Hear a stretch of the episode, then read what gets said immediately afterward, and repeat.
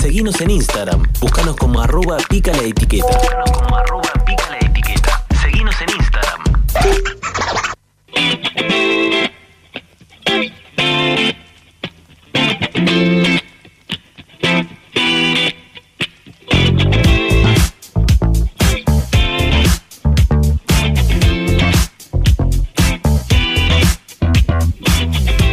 Continuamos en Pica la Etiqueta.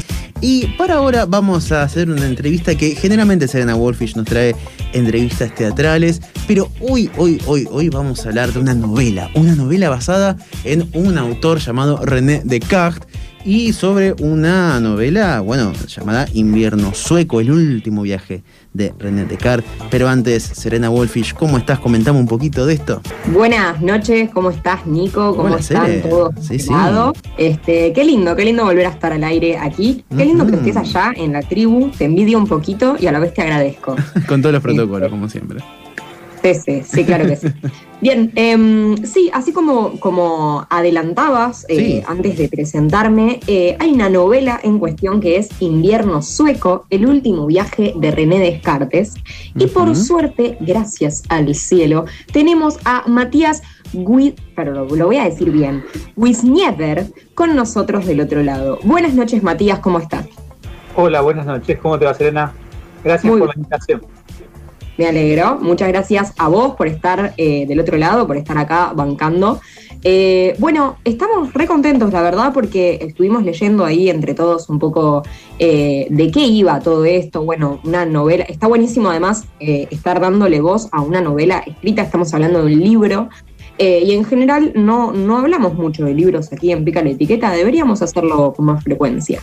Este, entiendo que este jueves, el jueves 22 de abril, a las 19 horas, vas a estar presentando por Zoom. eh, esta presentación va a estar organizada por la Alianza Francesa de Buenos Aires, Mm. este nuevo libro, ¿es así?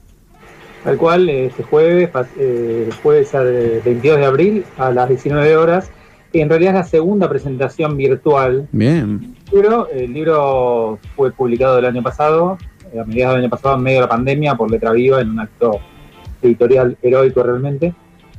Y fue presentado el 29 de octubre eh, en forma virtual por la editorial y ahora va a volver a ser presentado, pero esta vez por la Alianza Francesa, interesada en lo que significa Descartes como un personaje histórico de Francia, digamos, es, llama- es llamado un héroe de Francia, digamos. Así que tanto la embajada como la Alianza Francesa, que la Alianza es parte de la, embajada, les interesa específicamente difundir este libro por su personaje principal. Así que esta segunda presentación, que supuestamente iba a ser en el auditorio principal de la Alianza Francesa, bueno, tiene que volver a ser virtual por razones de público conocimiento. Matías, Claro. eh, co- comento yo desde de, la ignorancia. Uno eh, lo- a, a Descartes lo tiene por el CBC, por la UBA, eh, y recién mencionabas de que es un personaje heroico. ¿Por qué es un personaje heroico para la historia de an- Francia? Antes de contestarte eso, Sí. escuché que la presentaron a Serena como entrevistadora de temas de teatro. Sí. Aclarar eh, que a Descartes le interesaba mucho la poesía y mucho el teatro. Mm, bien. Una frase de juventud que dice, como los actores cuando entran a la escena, yo avanzo enmascarado. Así que hay una, hay una cuestión de, aparte era admirador de Shakespeare, obviamente, se ve en la novela. Este, así que, pero bueno, ¿cómo era tu, tu consulta entonces? ¿Por qué, Bueno, por, perdón. por- por qué es un héroe de Francia? ¿Por qué Sí, es tan importante? Claro, eh, es un personaje contradictorio en realidad en la historia de Francia. Eh, Hegel lo llama héroe de la filosofía porque ¿qué hace Descartes? Este, de alguna manera lo- es, es muy importante entender la época, que es un Mm. poco lo que indaga también la novela, no solo la vida personal, sino la vida en contexto de su época. Y es una época donde quizás eh, con una resonancia con nuestro presente, es una época de mucho escepticismo, de caída de las verdades que representaba la iglesia en ese momento, guerras de religión entre cristianos, etcétera. Todo lo que parecía verdadero se, se disuelve y lo que dice Hegel es que Descartes logra llevar el escepticismo de su época hasta las últimas consecuencias, en esto que hace dudar de todo, y logra salir vivo de ahí. Mm, Y por eso, en el caso de Hegel, lo llama héroe de la filosofía. Después en Francia, en la historia de Francia, despierta muchas polémicas. En la Revolución Francesa, primero lo- lo- los revolucionarios franceses lo nombran héroe de Francia, Y hay un decreto que yo pude ver de la convención de la época de la Revolución Francesa que decreta que lo tienen que enterrar en el panteón que se estaba construyendo en ese momento, el panteón de los héroes de Francia. Y después hay movimiento, con, porque había muchas luchas internas entre los revolucionarios. Ah, un Otro montón. sector este, eh, avanza y entonces no lo entierran en el panteón y los huesos de Descartes tienen toda una historia también Ay, para ay, toda ay. la charla. Bien, eh, me encanta Sí. que, que estés mencionando esto de que vos eh, tuviste la posibilidad de ver este decreto y demás. Les, les voy a comentar un poquito a los oyentes sobre vos, si me permitís. Al leer un poquito sobre vos, Matías, vemos que sos licenciado de comunicación de la UBA, hiciste un posgrado de historia de la filosofía y viajaste realmente mucho. Eh, y bueno, contás que hubo como una intuición de base y que impulsado por esa intuición empezaste a investigar, leer sobre el filósofo. Y bueno, esto lo cito, dice que incluiste una serie de incursiones en los más diversos rincones terrestres y marinos por donde anduvo este gran viajero. O sea, viajaste un montón.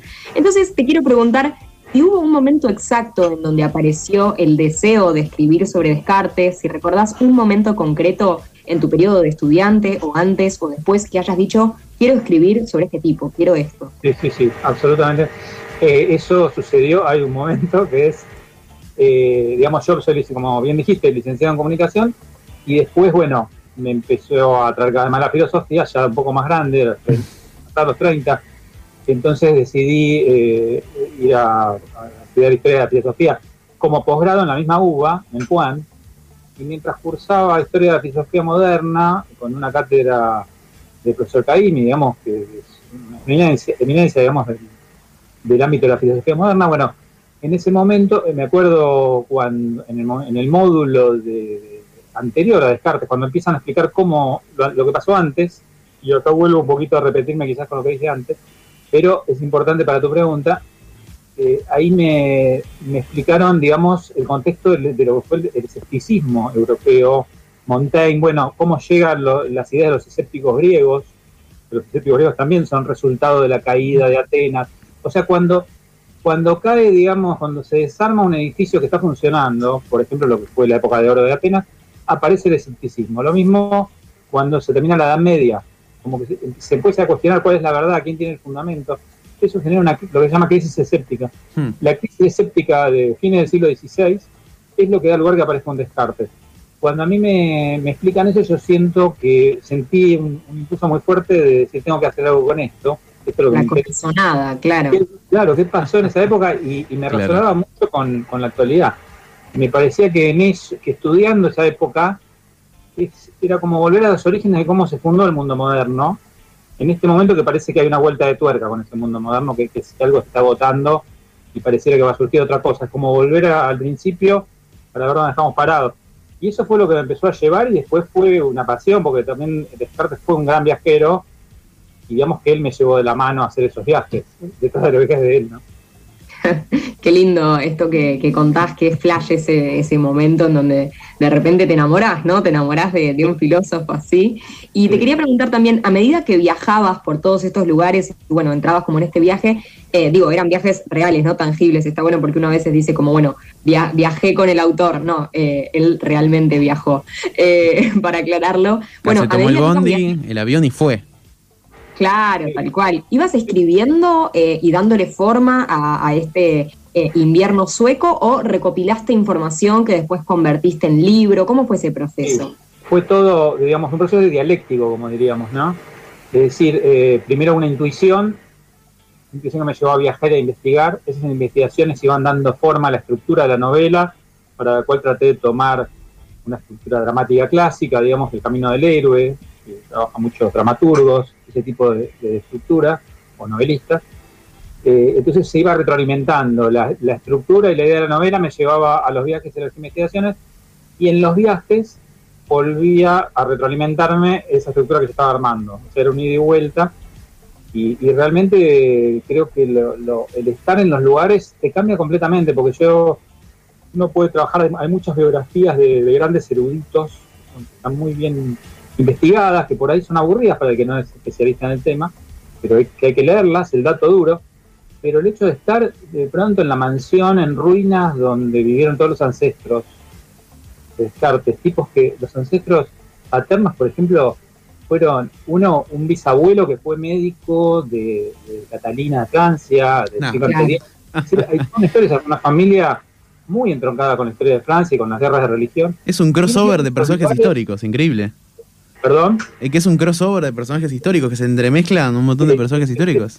No, no, y, y aparte yo tenía Sí, las sí. ideas que tenía se me iban como demoliendo con la experiencia. O sea, yo iba viendo cosas, Claro. yo pensaba que son los buenos en la guerra de religión, porque eran los buenos y los malos, después se entrecruzaban.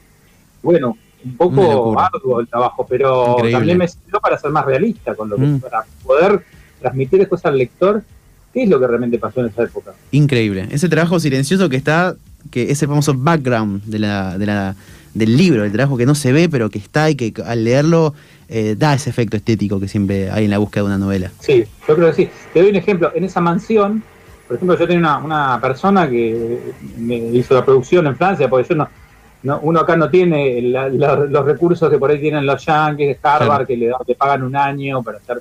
Entonces, medio que se va arreglando uno como puede.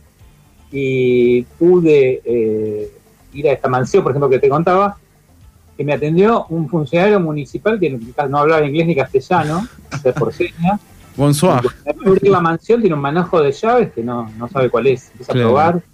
Bueno, todas esas situaciones, ¿no? Muy, muy vivenciales. Muy bueno. Claro, tremendo. Bueno, queríamos preguntarte también eh, justamente esto que hablábamos, ¿no? Como de la estética recién de- del libro, eh, sobre la mezcla de géneros, ¿no? Entiendo que es una novela histórica, con algunas partes redactadas como diario de viaje del propio Descartes, e incluso hasta tiene un toque como policial, leí por ahí. ¿Cuál cre- ¿Cuáles crees que son como los límites de estos géneros en invierno sueco? ¿Crees que alguno se prioriza sobre otro? ¿Cómo, cómo lo definís? A mí me gustó mucho eso que fui encontrando de, de esto que llamás mezcla de eclecticismo, mezcla de género. Creo que tiene una línea. La línea principal es eh, Descartes. Al ser Descartes el filósofo de la subjetividad, que descubre la verdad en sí mismo, me pareció, me fue llevando a, a- a que el eje de la novela sea las memorias, eh, digamos, Descartes escribiendo sus memorias en un barco cuando hace su último viaje, por eso el título del libro. Ese es el eje Increíble. principal, como él, con la pluma y el tintero en medio de esas tormentas, escribe y cuenta sus memorias. Esa creo que es, eh, el eje principal. Después tenés las apostillas del final, que estamos en el género ensa- ensayístico ahí, porque había tanta información Mm. que yo no la podía meter adentro de la novela. Entonces, lo que decidí, digamos, un poco gracias a la, a la- a la idea de Diana Sperling, de mi maestra Diana Sperling, fue sacar esa información y armar un, como un ensayo histórico al final, donde cada uno, eh, hay referencias en la novela y cada uno puede ir sabiendo más de la parte histórica consultándolo del final. Y, y eso, es- después lo policial tiene que ver con, no, no voy a spoilear, con el final de Descartes, hay distintas teorías, bueno, en la novela se ve algo de esto, pero no voy a decir más. decimos nada, no decimos nada. Hay que Ah. mandar a todos los oyentes a leerlo, porque si no, claro, Sí, no, sí. no- no hay gracia. Exactamente. Este, qué bien, qué bien. Bueno, muchas gracias, Matías. Quiero hacerte eh, una última pregunta. Yo seguiré Eh, hablando en francés incluso. Je suis en train de français parler. Casi, más o menos por ahí. Mi francés es, es ma- puedo leerte algo, pero hablarte. Está perfecto. Bueno, no me respondas en francés porque vamos a tener un problemón acá en la en vivo. Este, no, bueno, para, para seguir, eh, digo, poniendo eh, a Descartes como personificándolo un poco, ¿no? Como para que nos puedas explicar a quienes, la verdad, lo hemos estudiado muy por encima, quizás en la secundaria, en algún otro contexto. Este, Pienso, bueno, existe.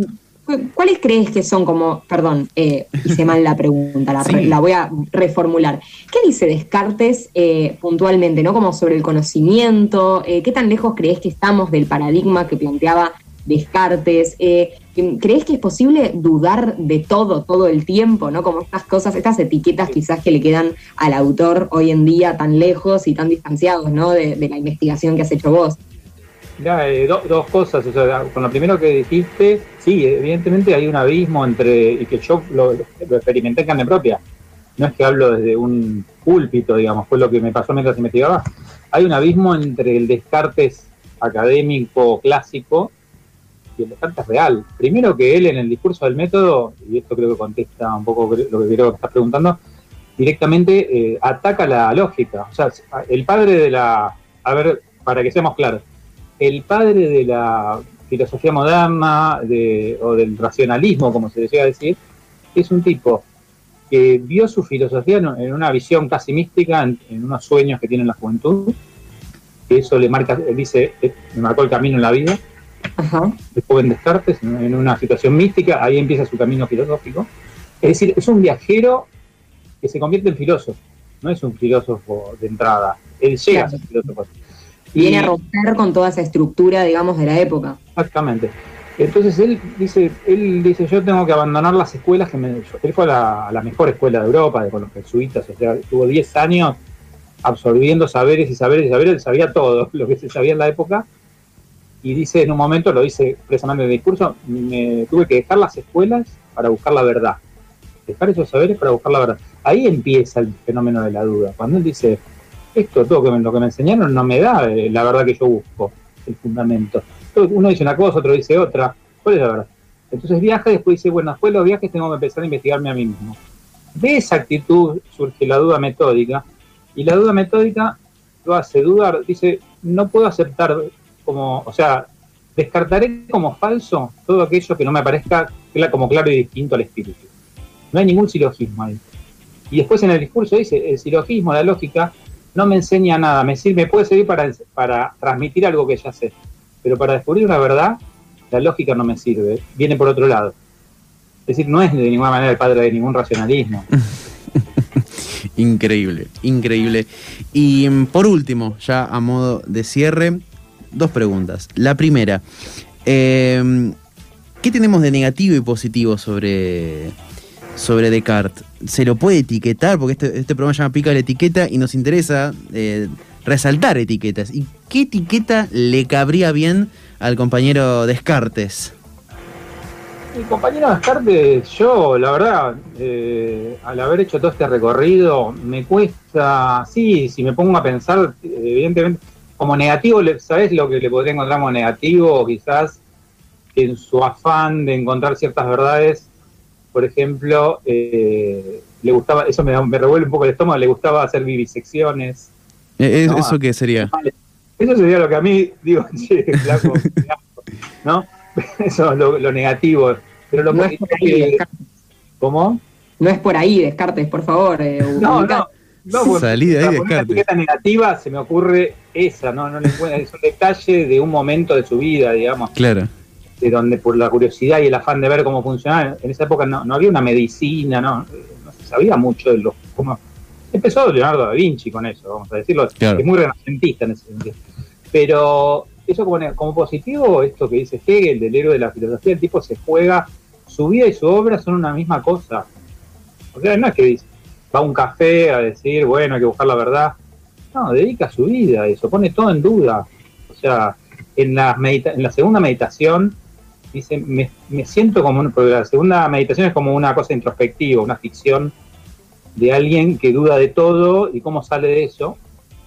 Y dice, me senté en un remolino de agua, sin hacer pie, sin poder eh, nadar, me estaba ahogando, hasta, y ahí en esa situación encuentra la verdad del COVID, yo, entonces, si dudo es porque existo, bueno, pero primero se, atravesó, se deja atravesar por ese remolino y ese abismo de la duda, y eso hay que bancárselo. Eso creo que es la etiqueta que le pondría como Sí, como Hegel, como héroe de la filosofía. Clarísimo. Sí, sí, sí. Me encantó. Me encantó realmente. Eh, bueno, Matías, eh, muchísimas gracias por estar acá con nosotros. Recordamos el titulazo de este, de este libro, Invierno Sueco, subtítulo El último viaje de René Descartes, o Descartes, como le quieran decir. no Descartes porque porque somos amigos, ¿viste? Para los amigos es descarte. este, bien, entonces quien nos está contando todas estas maravillas es Matías Wisniever, es autor, y les recordamos que el libro se estrena este jueves 22 de abril, se estrena, el libro se estrena, es una frase que no tiene sentido. Se presenta el libro por Zoom este jueves 22 eh, de abril a las 19 horas.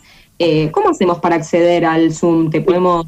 Lo organiza la Alianza Francesa, eh, podés ir al, sitio de la Alianza Francesa o podés ir al sitio Invierno Sueco.